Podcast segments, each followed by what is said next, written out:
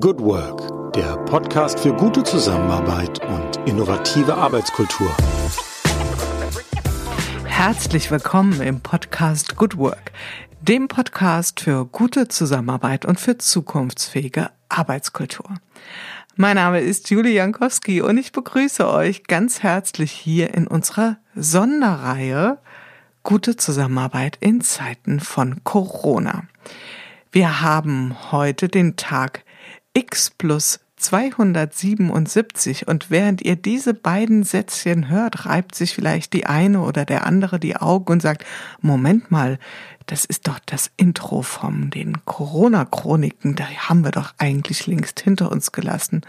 Und das stimmt, denn ähm, heute sind wir noch ein allerletztes Mal in die Corona-Chroniken eingetaucht, um euch eine Christmas-Special-Folge zu präsentieren. Weihnachten ist nicht wirklich das Thema, worüber wir heute reden werden, sondern ich nehme sozusagen das Jahresende zum Anlass, zurückzuschauen, so wie es äh, auf sämtlichen Medienkanälen im Moment auch geschieht, der Jahresrückblick. Und ich glaube, da haben wir hier im Podcast Good Work tatsächlich eine ganze Menge an Material zusammengetragen, was wir einmal verdichten können und worauf wir mal schauen können, um zu sehen, was haben wir denn wirklich gelernt. Ihr erinnert euch, am 16. März, also genau vor 277 Tagen, sind wir zum ersten Mal hier an den Start gegangen und haben Interviews gemacht mit Menschen aus ganz unterschiedlichen Bereichen der Arbeitswirklichkeit und sie dazu befragt, wie sie mit den Maßnahmen denn in ihrer Arbeitsrealität klarkommen. Also das heißt, was hat sich geändert in Form von Zusammenarbeit? Wir hatten Selbstständige hier, Menschen aus Wissenschaft, aus Bildung, aus Industrie, aus äh, kleinen Büros, aus großen Konzernen, äh, Selbstständige, Künstler, Sportler. Ich glaube, es gibt kaum eine Branche, die wir hier nicht vertreten hatten. Und vielleicht erinnert ihr euch auch, ähm, was sozusagen der Anlass war, diese Corona-Chroniken, die sogenannten, im Podcast Good Work ins Leben zu rufen. Das war die Überlegung zu sagen, es ist wahrscheinlich so etwas wie eine Abrisskante, was wir hier gerade erleben in der Art und Weise, wie wir arbeiten, wie wir zusammenarbeiten. Und es wird sich etwas ganz Neues herausschälen. Und was lernen wir gerade dabei? Ja, und jetzt könnten wir uns einfach alle nochmal gemeinsam die 100 Folgen anhören. Und äh, ich könnte mir vorstellen, das ist äh, für die allermeisten von euch keine Option. Und so habe ich mir überlegt, es macht vielleicht wirklich Sinn, hier an dieser Stelle mal ein paar Gedanken, ein paar Anstriche zusammenzuführen und äh, die mit euch zu teilen, was mir so aufgefallen ist, wenn ich so alle 100 Folgen Revue passieren lasse.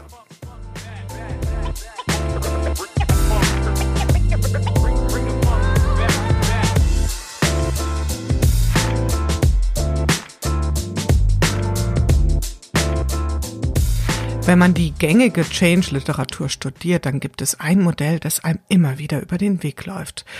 Das sind die sogenannten Change-Kurven, seinerzeit von äh, Kotter eingeführt, vielfach in abgewandelter, modifizierter Form auch diskutiert und weiterentwickelt worden. Und der Ursprung ist aber gar nicht äh, der Unternehmenskontext oder die Organisationswelt, sondern tatsächlich geht es um ein psychologisches äh, Moment, was die Psychologin Elisabeth Kübler-Ross seinerzeit erforscht hat. Und zwar geht es darum, wie Menschen reagieren, äh, wenn sie mit Veränderungen im Angesicht des Todes quasi äh, konfrontiert werden. Also wie reagieren Menschen auf dramatische Veränderungen? Und da gibt es einen ganz typischen äh, Verlauf, den die Emotionen quasi bei uns nehmen. Und äh, Kotter hat diese Kurve genommen aus dem eher psychologischen Umfeld in die Organisationswelt reingetragen und das adaptiert. Und diese Kurven sehen folgendermaßen aus, dass es also immer einen steilen Anstieg gibt oder erstmal am Anfang einen noch relativ hohen Punkt an Energie, an Emotionen und dass diese Kurve nach einer ersten ähm, nicht wahrhaben wollen und Abwehrreaktion und, und Aktionismus einen drastischen Fall nach unten nimmt, um dann sich sehr langsam, je nach, äh, sagen wir mal, Thema, wieder nach oben äh, schwingt mit Zwischenstation oder nicht. Da gibt's wie gesagt, die verschiedenen Interpretationen. Und dass es dann eine Weile dauert, bis die Kurve wieder ungefähr auf ihren Ausgangsniveau zurückkommt, manchmal sogar darüber oder ein bisschen darunter. Das sind die typischen Change-Kurven und genau das lässt sich auch, wenn wir über Corona reden und die Reaktionen darauf äh, feststellen. Also wenn ich die 100 Folgen jetzt mal komplett betrachte und schaue, wie hat sich da so das äh, Stimmungsbild verändert in den 100 Folgen, dann lässt sich das tatsächlich genau anhand dieser Kurven beschreiben. Und ich würde gern mal drei Phasen vorstellen, nämlich die erste Phase, die ging so bis etwa Anfang Mitte April und ich habe diese Phase genannt Zeit der Helden. Warum Zeit der Helden? Ähm, vielleicht erinnert ihr euch, das war die Zeit in den ersten Tagen und Wochen, wo man tatsächlich und nicht nur äh, Macron hat das äh, so verglichen, sondern auch in anderen Kontexten sich einiger Kriegsanalogien bedient hat. Und diese, ich würde es fast als euphorisch bezeichnen, diese Euphorie, die durch die äh, Gesellschaft ging, das äh, zeigte sich auch in der Arbeitswelt. Klingt jetzt erstmal ein bisschen absurd, vielleicht äh, stößt sich auch der oder die eine daran, dass man sagt, ähm, es war doch keine euphorische Stimmung, aber tatsächlich was wir hier gesehen haben, war ganz viel zupackende Mentalität, ganz viel, wir schaffen das, Überzeugung. Es war die Zeit der Parolen, stay fucking home, flatten the curve, also Hashtag über Hashtag, we're in this together, eine ganz große Welle der Solidarität und irgendwo auch der Zuversicht und des Optimismus, es mit Entschlossenheit gut hinzubekommen. Und zwar sowohl auf gesellschaftlicher Ebene als auch in den Arbeitsrealitäten. Ähm, es wurde sehr schnell reagiert, was die Menschen auch mit viel Stolz erfüllt hat, dass das alles so gut geklappt hat. Das Umrüsten auf die Digitalisierung. Und äh, von daher finde ich diese Phase als Zeit der Helden ganz treffend beschrieben. Ich persönlich muss sagen, das Phänomen der Entschleunigung konnte ich jetzt hier in den Interviews überhaupt nicht verstehen oder nicht nachvollziehen, denn äh, es ist mir tatsächlich nicht begegnet. Ich kann mich an ein Interview mit der Diplompsychologin, Geschäftsführerin des Marktforschungsinstituts Rheingold Salon erinnern, Ines Imdahl, die sprach von Retten und Rödeln und genau das ist passiert. Es gab also die sogenannten, auch wieder so ein schon fast Kriegsanleihen ähnlicher Begriff, systemrelevanten, waren rund um die Uhr gefordert. Also da war vor Entschleunigung keine Spur. Und dann gab es natürlich auch die Menschen, die durch die Maßnahmen so betroffen waren, dass sie faktisch Berufsverbot hatten. Wenn wir an die ähm, Veranstaltungsbranche, an Künstler, viele Selbstständige oder Tourismus denken, Gastronomie. Und da konnte man so zwei Strömungen sehen. Da gab es einmal diejenigen, die wirklich wie so eine Art Schockstarre gefallen sind oder verfallen sind. Die waren nicht wirklich entschleunigt, sondern die waren tatsächlich einfach, ähm, ja, tief niedergeschlagen. Also das würde ich jetzt nochmal anders interpretieren.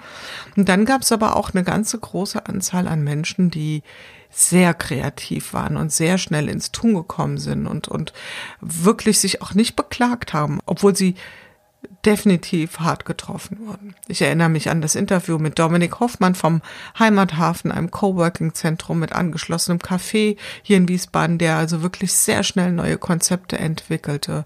Äh, oder an Birgit Eschbach, äh, Veranstaltungsmanagerin, die sich komplett aus Maskengeschäft geworfen hat mit ihren Mitarbeitern inzwischen äh, dem Phänomen des Wirtschaftswunders 2.0 nachgeht und nicht müde wird, das Land zu bereisen, aktuell eher virtuell und mit Menschen zu sprechen und sie zu vernetzen. Also es war sehr viel von dieser Aufbruchsstimmung äh, zu spüren und deswegen Zeit der Helden und vor allen Dingen auch diese Zuversicht, es könne ja möglicherweise schon ganz schnell vorbei sein mit dem Spuk. Diese Euphorie und die Illusion war schnell vorbei, denn äh, so Anfang Mitte April kippte die Stimmung schon äh, und dann folgte der Absturz, genau wie es in den Change-Kurven beschrieben wird. Es kam die Zeit der Ernüchterung ja, Ernüchterung war zum einen, dass die Euphorie, wie stark das alles geklappt hatte in den ersten Tagen und Wochen, die Digitalisierung plötzlich an seine Grenzen kam. Man hat äh, gemerkt, dass es eben doch nicht für alles geeignet ist, sich virtuell auszutauschen ähm, ja, die ganzen Zoom-Treffen, die man auch im privaten Umfeld gemacht haben, die wurden dann doch schon großräumig abgelehnt. Es gab äh, sogar das äh, Symptom oder Phänomen der Zoom-Fatigue, weil es wir vielleicht auch übertrieben hatten mit unserem virtuellen Austausch. Und vor allen Dingen, und das war hier sehr deutlich zu merken in den Interviews, ähm, war langsam so die Erkenntnis durchgedrungen, das ist kein Sprint, den wir vor uns haben, sondern das wird ein Marathon. Die Frage, wann wird's endlich wieder so, wie es mal war, wurde immer leiser und seltener gestellt. Also am Anfang hatte man wirklich noch so die Hoffnung, dass nach paar Wochen es möglicherweise wieder besser sein wird. Das war dann so ab Mitte April, spätestens Ende April überhaupt nicht mehr der Fall. Also es war dann eher die Frage, wie wird es werden, das New Normal. Und äh, danach schloss sich dann eine Phase an, die sagen wir mal so, sich ein bisschen von der, von der Emotionskurve oberhalb der Zeit der Ernüchterung befindet, aber immer noch nicht wirklich wieder auf einem vernünftigen Maß an, an äh, Zuversicht. Und das ist eine Phase, in der wir jetzt, glaube ich, wenn wir auf unsere Arbeitswelt gucken, zu großen Teilen immer noch stecken. Und die Zeit habe ich beschrieben als eine Art Schwebezustand. Das heißt, ähm, hier wird viel ausbalanciert. Es hat den Anschein, als wollten wir mit der Zukunft verhandeln und ähm, das finde ich insofern bemerkenswert. Da würde ich gerne mal auf das Interview mit der Nummer 100 hinweisen, mit dem Zukunftsforscher Matthias Hawks. Der sagt, es gibt eben nicht die eine Zukunft, die da vielleicht irgendwie schon vordefiniert auf uns wartet und wir müssen uns nur bestmöglich darauf einstellen, sondern Zukunft ist im Wesentlichen die Reaktion auf das, was uns heute passiert. Also unsere heutigen Handlungen und Reaktionen bestimmen das, was wir als Zukunft sehen werden und so wie wir es auch persönlich erleben werden, das wird das sein, was wir als Zukunft erfahren. Und so gesehen wird es nicht die eine Zukunft geben, auf die wir uns bestmöglich einstellen können. Im Moment sehe ich in vielen Unternehmen diese Haltung, ein Abwarten, ein Ausbalancieren, ein Verhandeln und das vielleicht sei an der Stelle auch noch bemerkt. Ähm, abwarten ist halt leider keine Strategie, sondern allenfalls eine Taktik. Und da wünsche ich mir tatsächlich, dass wir sehr schnell in eine vierte Phase kommen, die vielleicht manche Unternehmen und äh, manche handelnden Akteure schon äh, betreten haben. Und das ist die Zeit der Neugestaltung. Also da, wo es wirklich in das neue Land, äh, wie es Verena Pauster ja ausruft, dass wir das brauchen, ähm, dass es dort mit großen Schritten hingeht.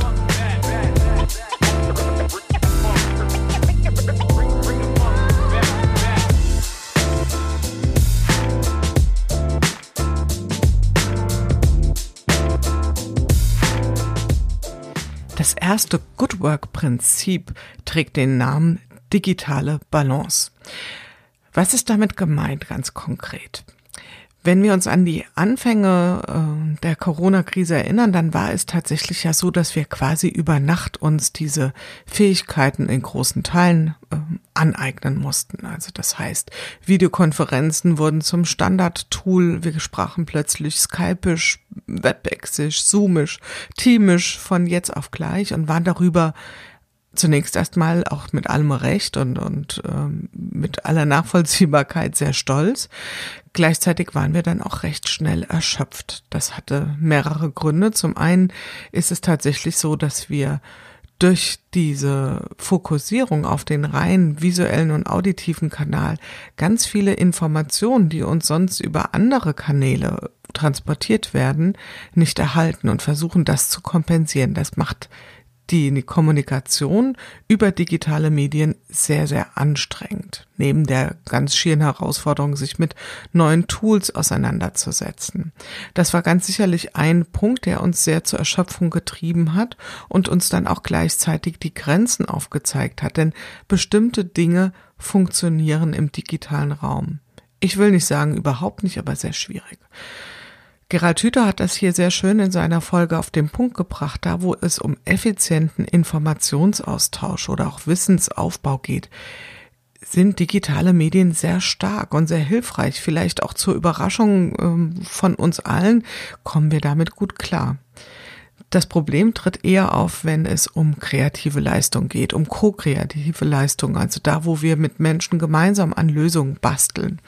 Da wird es schon schwieriger. Also ähm, wer einmal einen Designsprint beispielsweise in einem, in einer Videokonferenz mit 10, 20 Teilnehmern organisieren musste, wird das erfahren haben. Also da, wo viele Menschen gemeinsam etwas Neues erarbeiten, das ist eine Grenze, die man möglicherweise schon knacken kann, nur da braucht es sehr viel Überlegung und da kann man auch die analogen Formate nicht einfach in das Digitale übertragen.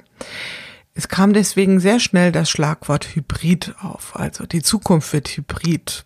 Ich würde da ganz gerne einen anderen Begriff einführen, nämlich das Thema integral. Weil Hybrid ähm, unterstellt, wir haben hier die analoge Welt, dort die digitale Welt und wir mischen uns das ein bisschen so, wie es braucht. Ich würde, wie gesagt, gerne den Begriff des Integralen einbringen, denn ähm, so wie wir uns ja jahrelang die Frage gestellt haben, wie kriegen wir ähm, das Digitale in unser analoges Tun, ähm, ist ja jetzt eher die Frage, wie kriegen wir analoge Qualitäten in digitale Werkzeuge, in digitale Arbeitsweisen. Und äh, das ist tatsächlich eine ganz andere Frage, weil wir dann eben nicht mehr von zwei getrennten Welten reden, sondern davon, dass sich diese beiden Welten verschmelzen werden das, glaube ich, wird, werden wir in Zukunft sehr, sehr stark sehen. Und da, wo es gelingt, auch eben eine Balance zu schaffen, ähm, da, glaube ich, entsteht tatsächlich Good Work. Das fängt unter anderem damit an, dass auch in dem heimischen Umfeld ähm, sich digitale Medien, Arbeitsmedien ganz klar ausbreiten werden. Und da müssen wir uns Gedanken machen, wie werden wir Räume gestalten zu Hause, wenn das Thema Remote und Office ähm, at Home stärker Einzug hält. Aber auch in den Büroräumlichkeiten werden wir eine Veränderung sehen. Also mutmaßlich werden wir da sehr viel mehr Multi-Optionalität sehen. Vielleicht auch eher Themen, wo wir sagen, oder eher Räume, wo wir sagen, dort können wir gemeinsam Lösungen analog mit digitaler Unterstützung erarbeiten. Auch das ist denkbar, dass es dort eine Entwicklung in diese Richtung geben wird. Ich glaube also, wenn wir es schaffen, diese beiden Welten einerseits zu verschmelzen, aber dennoch zu einer gesunden Balance zu kommen, äh, dann entsteht dort ein echtes Good Work Prinzip.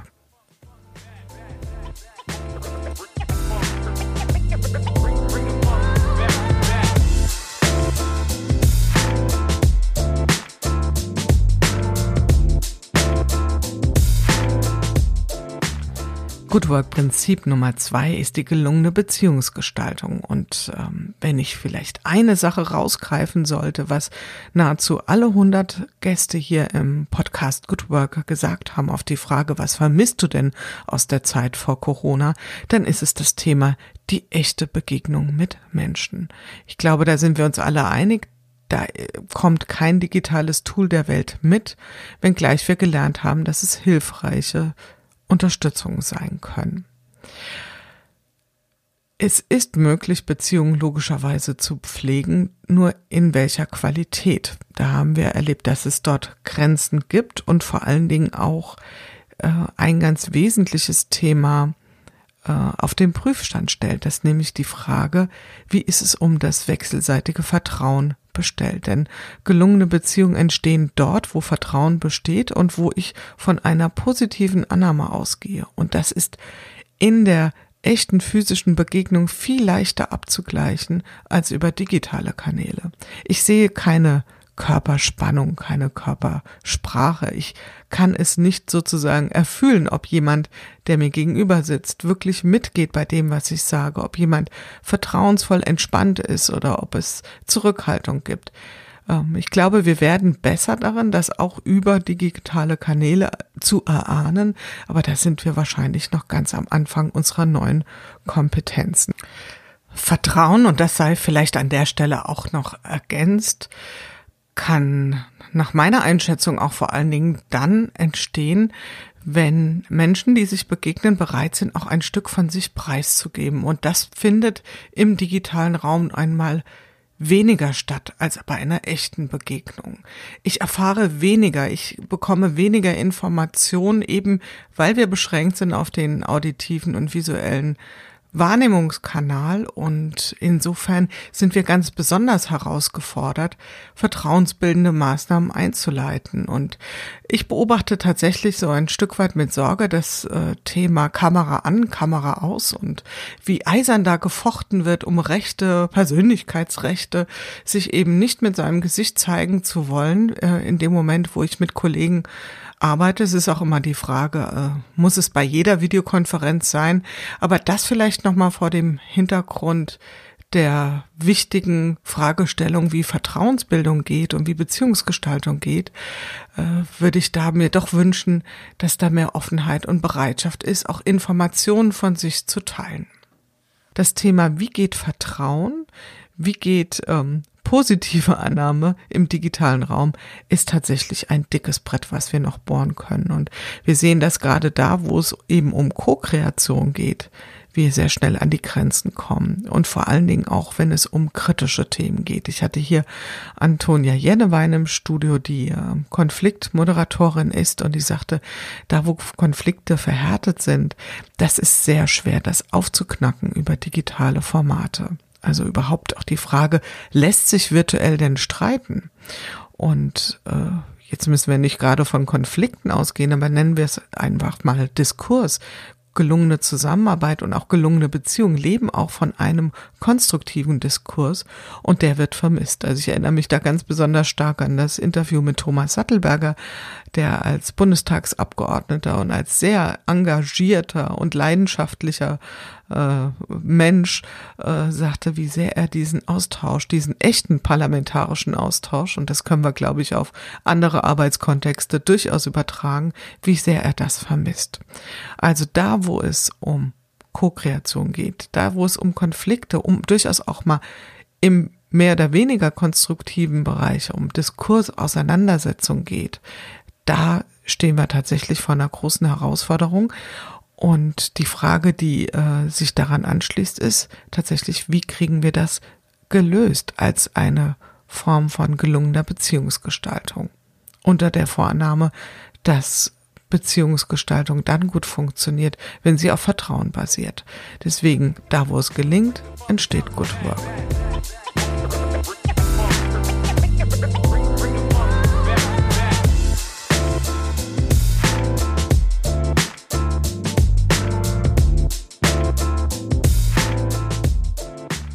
Das dritte Good Work Prinzip würde ich gerne mit dem Titel gelebte Agilität versehen. Gelebte Agilität, was heißt das? Ich glaube, wir waren alle an der Stelle angekommen vor Corona, ähm, wo das Wort Agilität mehr Reaktanz als Begeisterung hervorgerufen hat. Was vielleicht auch ein bisschen was damit zu tun hat, dass das Wort ähm, sehr oft missverstanden, diffus interpretiert wurde und auch vielfach das Etikett draufgeklebt wurde, wo alles drin war, nur kein agiles Arbeiten. Und ähm, das Spannende war, dass in den ersten Wochen der Corona-Krise auch hier in den Interviews das Wort nicht ein einziges Mal fiel. Also das Wort war wie in die Sommerpause geschickt oder in die Frühjahrssommerpause und die Menschen waren am Prozesse sichern und sich am Neusortieren, am, am irgendwie ihre Arbeitsfähigkeit erhalten. Und was ich dort beobachten konnte, war tatsächlich aber gelebte Agilität. Also es wurde nicht mehr diskutiert, arbeiten wir nach Design Thinking oder nach Scrum. Äh, die Prinzipien, die dahinter stehen, die wurden aber tatsächlich angewandt. Ganz konkret, es wurde sehr, sehr stark in, in, dem, in dem Modus von Inspect und Adapt äh, gearbeitet. Wenn wir auf die politische Ebene schauen, ist das ja nach wie vor das Thema, das iterative Vorgehen, Lernschleifen zu machen. Ich kann mich hier an ein Interview mit äh, Julia Merkel erinnern, äh, Personalvorständin von der R&V, die also berichtete, wie die Taskforce Unit äh, der R&V wirklich in kleinsten Schritten auf Tagesbasis immer wieder überprüft hat, dass ob die Maßnahmen die sie zur Fortführung der Kernprozesse eingeführt haben, ob die auch wirklich greifen und sinnvoll sind. Also das ist ja iteratives und agiles Vorgehen in allererster Güte, es wurden sehr schnell interdisziplinäre Teams auch für diese Aspekte geschaffen und auch in Kontexten, wo Agilität vielleicht überhaupt erstmal nicht drauf stand, haben wir das gesehen. Denn äh, wir hatten hier einige Beispiele von Menschen, die sehr schnell ihr Geschäftsmodell anpassen mussten, also sehr schnell auch verproben mussten, wie kommen neue Ideen an bei Kunden. Werde ich gleich noch was zu sagen beim Thema Autofokus und ein Tunnel. Ähm, das alles sind für mich gelebte Agilitätsprinzipien, die wir sehen konnten. Also raus aus der Bullshit-Ecke und mitten rein in die tatsächliche Realität, da wo wir in dieser Form Agilität wirklich leben, ähm, da entsteht auch tatsächlich Good Work.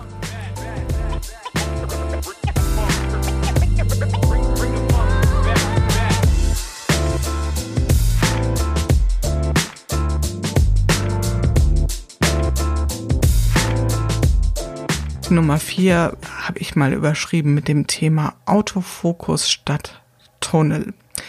Was ist damit gemeint? Ich glaube, wir, wir haben alle im Moment äh, das Erleben, dass sich sehr viel fokussiert ähm, auf das Thema Corona, wenn wir jetzt mal auf die gesellschaftliche Diskussion schauen. Ähm, wenn wir Nachrichten anstellen, dann ist es irgendwas zwischen 70 äh, und 100 Prozent, die das Thema Corona füllt. Phasenweise war es mal ein bisschen weniger, aber es war immer auf Platz eins und es war immer vorherrschend in den letzten neun Monaten und aktuell ganz besonders.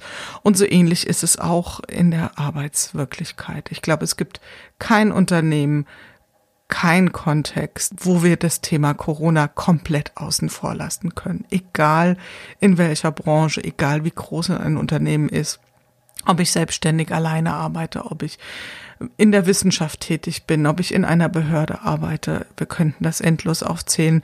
Es gibt faktisch keinen Bereich in der Arbeitswelt, der nicht betroffen wäre. Und ähm, das kann dazu verleiten, dass dieses omnipräsente Thema zu einem Tunnelblick verführt. Und äh, ich hatte ein paar Beispiele hier an, an ähm, Gesprächspartnern aus Unternehmen, die genau in diese Falle nicht getappt sind. Also die sehr früh schon, sei es, weil es einen Impuls vom Markt gab, das mag sein, sei es einfach aus der tiefen inneren Überzeugung, schon sehr früh sich erlaubt haben, diesen sehr starren, engen Tunnelblick auf das eine Thema und wie können wir Fehler vermeiden in dieser wirklich komplexen Situation, etwas das Kinn vom Schreibtisch hochgerückt haben und äh, ein Stückchen in Richtung Zukunft geschaut haben und sagten, wir müssen unsere Strategie weiterhin langfristig ausrichten und wir, wir können jetzt nicht nur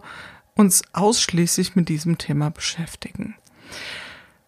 Ganz konkret ähm, hatte ich hier zum Beispiel Riese und Müller.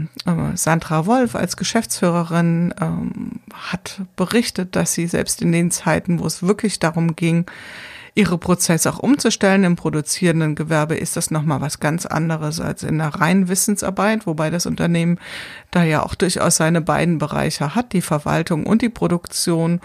Und ich kann mich erinnern, dass sie da schon sehr, sehr früh sagte, wir müssen jetzt schon ganz klar an die Zeit nach Corona denken und dürfen jetzt nicht in so eine Schockstarre verfallen und nur über das nachdenken, wie wir jetzt gerade durch diese Wochen und Monate kommen.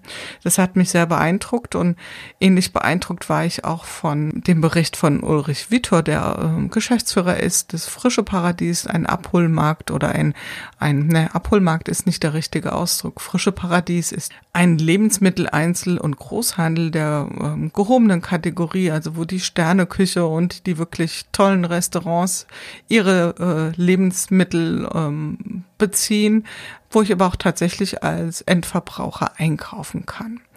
Den ist ja 70 Prozent ihres Umsatzes äh, durch das Schließen der Gastronomie im März weggebrochen. Also das, was sie vorher zum großen Teil gemacht haben, nämlich gastronomische Betriebe mit ähm, Top-Lebensmitteln, frischen Lebensmitteln zu versorgen, ist entfallen. Da konnte das auch die Tatsache, dass ganz viele Menschen plötzlich äh, kulinarische Genüsse für sich entdeckt haben und dort verstärkt in den Abholmarkt gegangen sind, nicht kompensieren.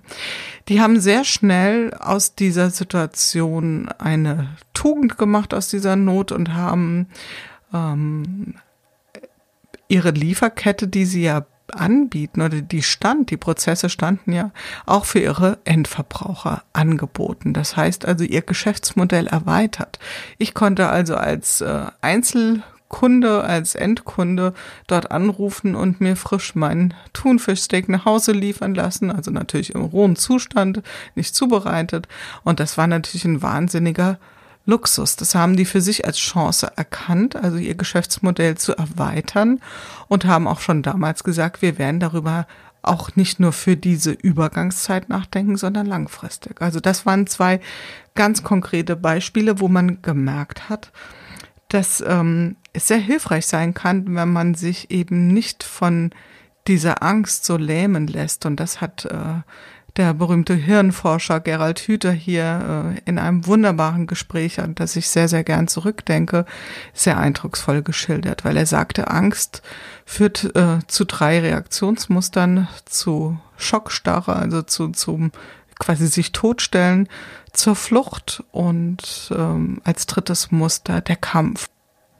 Wenn ich das mal für mich jetzt so auf die Arbeitswirklichkeit übersetze, bedeutet das, äh, Flucht wäre für mich analog zu sehen zu einem unbedingten Zurückrudern wollen, also wieder in die Zeit vor Corona, was sehr wahrscheinlich so überhaupt nicht möglich sein wird. Und ähm, das Thema Schockstarre, dieses Ich stelle mich tot, das ist das, was wir leider jetzt in vielen Unternehmen erleben, die diese Parole des Abwartens ausgeben. Und das ist kein besonders hilfreiches Muster, wenn wir uns das mal auf andere Kontexte übertragen. Und Kampf, ähm, da steckt für mich viel Gestaltung drin. Also deswegen, ähm, was könnten jetzt kämpferische, also im positiven Sinne, gestaltende Kräfte sein. Und was genau müsste jetzt in Angriff dringend genommen werden. Also da wünsche ich mir an der Stelle doch tatsächlich nochmal sehr viel von dem Pragmatismus und von dieser Euphorie aus der ersten Zeit, aus der Zeit der Helden. Ich glaube, da können wir uns ein Stück weit rückbesinnen, denn das hat uns so gut aus dieser Misere in den ersten Tagen und Wochen geholfen. Davon ist aktuell leider für mein Empfinden äh, zu wenig übrig geblieben. Also von daher durchaus auch ähm, nochmal eine Rückbesinnung auf das, was uns am Anfang sehr gut geholfen hat.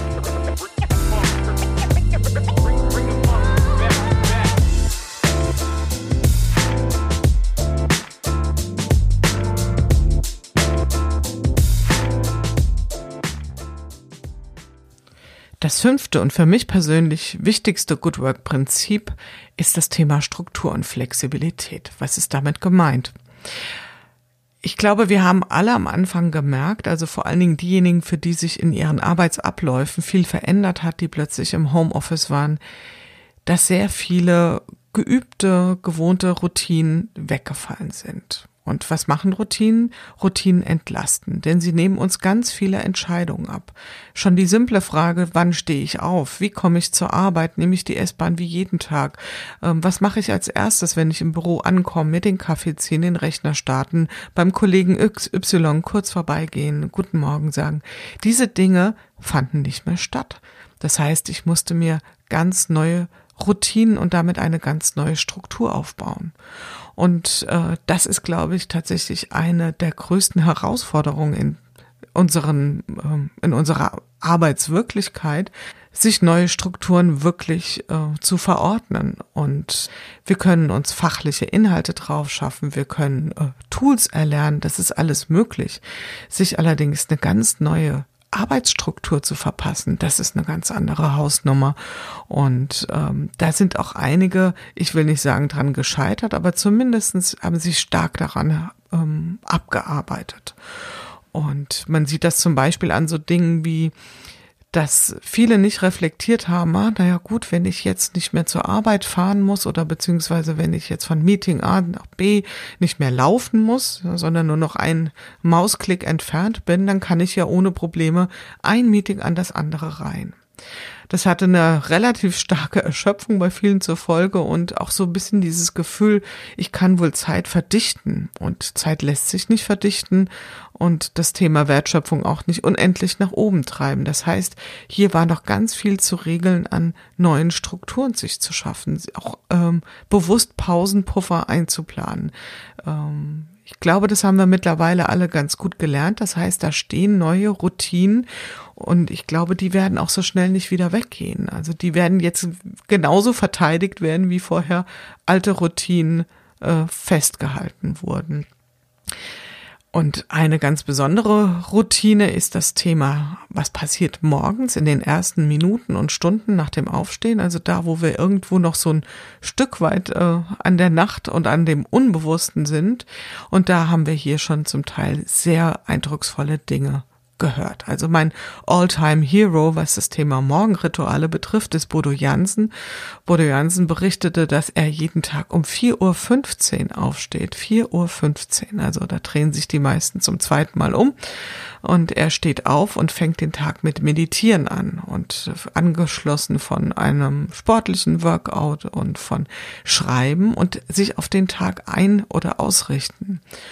Und äh, da in der Form, das war jetzt sicherlich ein Extrembeispiel, haben wir einiges gehört, was Menschen morgens alles routiniert machen. Und die Beobachtung war, je besser, je sortierter Menschen es gelingt, in den Tag zu starten, umso besser kommen sie auch durch den Tag. Und ich habe mir dann die Frage gestellt, ist es so sinnhaft, wenn wir das jetzt auf Arbeitsrealitäten übertragen, den Vormittag voll zu kleistern mit sind wir ehrlich, zum Teil sehr ineffizienten und quälenden, lähmenden äh, Surefixes.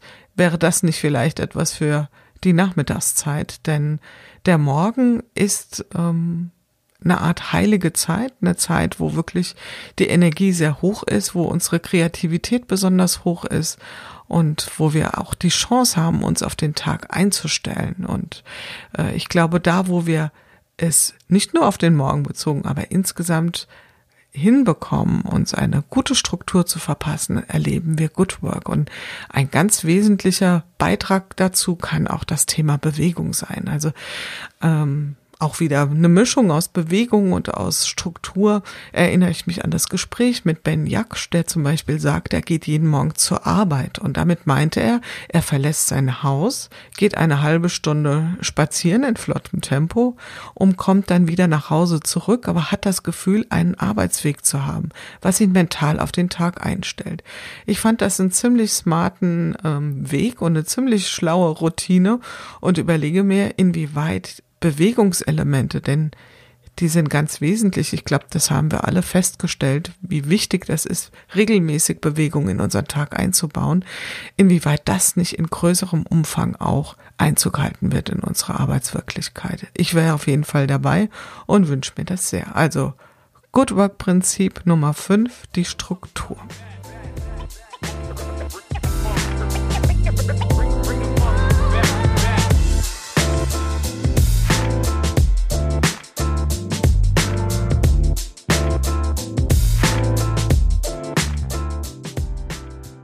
Das war sozusagen die erste offizielle Zusammenfassung aus den Corona-Chroniken mit den drei Phasen Zeit der Helden, Zeit der Ernüchterung, Zeit des Schwebezustands, wie ich es beschrieben habe, und hoffentlich auch bald Zeit der Neugestaltung, das wäre dann die nächste Phase, die sich noch nicht wirklich umgreifend feststellen lässt, aber wir bleiben hoffnungsvoll.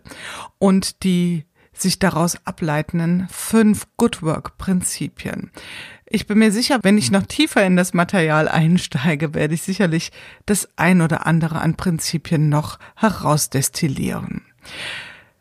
Es geht weiter, das habt ihr wahrscheinlich schon mitbekommen. Es äh, hat die Serie der Good Work Features gestartet, also mit einem konsequenten Blick nach vorne in die Zukunft und zwar nach Themengebieten sortiert. Wir haben gestartet mit der Themenreihe Neues Wirtschaften. Unter anderem hatten wir den renommierten Schweizer Ökonom Matthias Binswanger hier zu Gast, der über das spannende Verhältnis von Wachstum und Glück referiert hat. Und äh, über das Thema des bedingungslosen Grundeinkommens haben wir auch intensiv gesprochen mit Claudia Cornelsen, Autorin des Buches Was würdest du tun, die also wirklich mit Menschen gesprochen hat, die über ein Jahr das bedingungslose Grundeinkommen quasi per Los erhalten haben. Also hört gerne rein in die Folge, ist sehr spannend. Für heute erstmal bleibt es dabei, mich bei euch, bei den Hörerinnen und Hörern von Good Work zu bedanken, dafür, dass ihr so zahlreich geklickt habt. Es hat mich regelrecht überwältigt, was an Feedback zurückkam, an Rückmeldung, an Bestätigung, an Bestärkung für dieses Projekt. Das war ganz gehörig, Wind unter meinen Flügeln und äh, so bleibe ich auch weiter motiviert und voller Herzblut dabei und rufe auch noch nicht irgendeine Zahl in den Raum, wie viele Folgen es noch geben wird, sondern bleibe dabei. Ich wünsche euch für dieses Jahr zu diesem ganz besonderen Weihnachtsfest das beste Weihnachtsfest, was man eben in diesen Zeiten haben kann. Ein gesundes, ein zuversichtliches und vor allem ein fröhliches Weihnachten. Bleibt gesund und ich freue mich, euch wieder zu sehen oder zu hören. Sehr gerne in echt oder auch sehr, sehr gerne hier auf diesem Kanal. Eure Jule Jankowski. Ja, das war's wieder in unserem Podcast Good Work, dem Podcast für gute Zusammenarbeit und für zukunftsfähige Arbeitskultur. Wir schauen ganz genau hin, was gerade passiert in unserer Arbeitswirklichkeit und welche Form von Arbeitszukunft wir jetzt gerade in diesem Moment gestalten. Wenn euch das interessiert, das Thema, wenn euch die Art der Gespräche gefallen, schaltet wieder ein. Es gibt noch eine ganze Reihe von neuen spannenden Gesprächspartnern und von vielen Folgen, die wir hier in dieser Serie produzieren werden. Bis dahin, passt gut auf euch auf, eure Julia Jakowski.